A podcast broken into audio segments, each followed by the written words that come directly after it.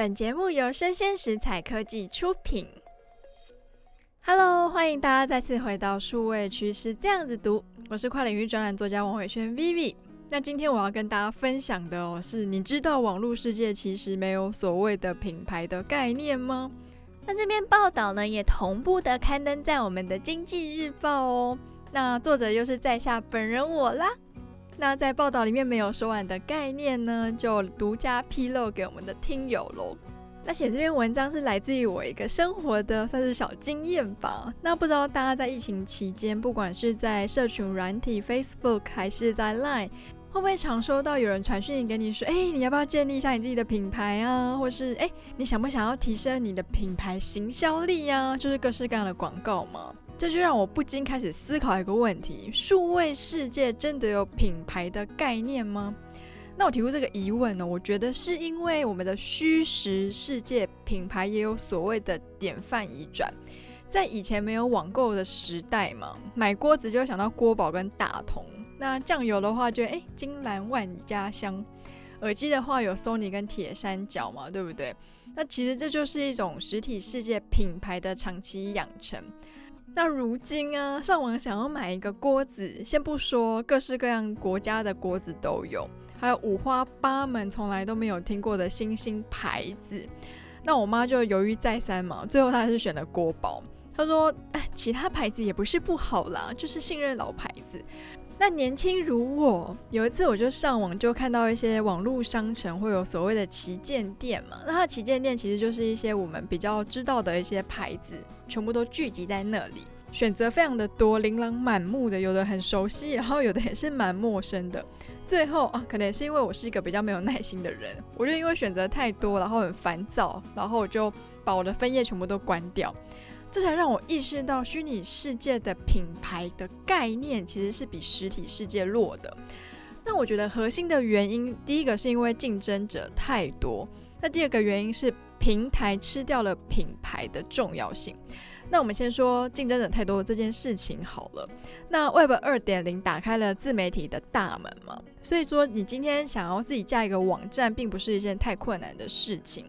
那品牌的竞争哦，更是无远弗届的，还超越了时代的限制。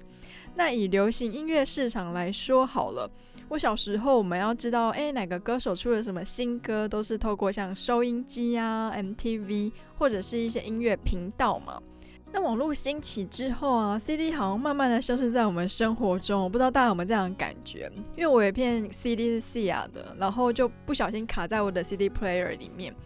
就死也拔不出来，我想说，要不然就再买一片新的好了。就我就上网想要去像博客来或者 PC Home 找一下，结果竟然没有卖了。他说就是已经全部售完，不会再进货。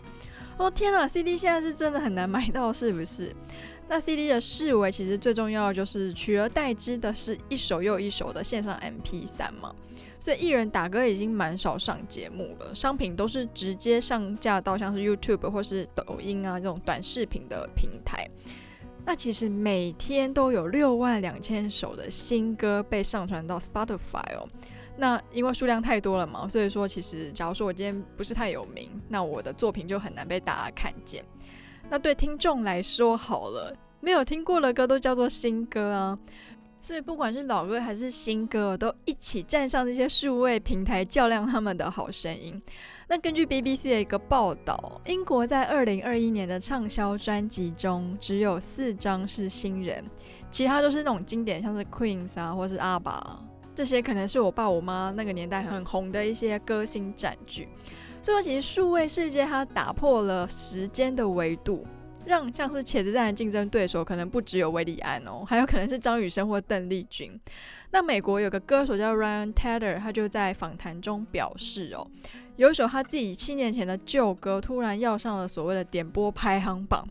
那原因是因为有一个不知名的少年，他就很喜欢这首歌嘛，就把歌曲的速度调快，然后上传到抖音，然后就爆红。那这些听到这个调快版本的听众们呢，就觉得哎。哼知道原唱是谁哦，所以就让 Ryan 的这首歌就是爆红了。那这个爆红的程度，甚至比他现在正在打的新歌还要红。那第二个概念是，我觉得品牌概念的典范移转跟影响力，为什么被平台吃掉了呢？那前面有提到嘛，Web 二点零大家可以自家网站，可是你自家网站，如果说我们消费者不知道你的关键字的话，是很难找到你的产品的。所以，我们退而求其次的选项呢，就是上架到平台嘛。那其实，嗯，不管在 PC Home 或是 Momo 或是东森，各式各样的购物平台，蛮多商品是 overlap 的吧。所以你今天要买一个你心目中已经有 candidate 的商品的时候，你可能是去不同平台去比价。那第二个面向是，假如说我今天已经有一个想买的东西，譬如说是锅子好了。那我就去平台去搜寻嘛，然后品牌就琳琅满目的，有新的有旧的，全部都混在一起。那如果是我妈那个年代，可能还是会选她熟悉的品牌嘛，因为那是长久的实体世界刺激养成的品牌选择。但如果是新一辈的人呢，对于各个品牌都不是这么的执着，那他看的可能就是价钱，看的可能就是评论，那他未必会因为特别是什么品牌而买单。所以说，虚实世界中的品牌观其实是蛮不一样的，这让很多的数位品牌经营者容易产生一些误解。那我认为品牌还是在实体世界比较有优势。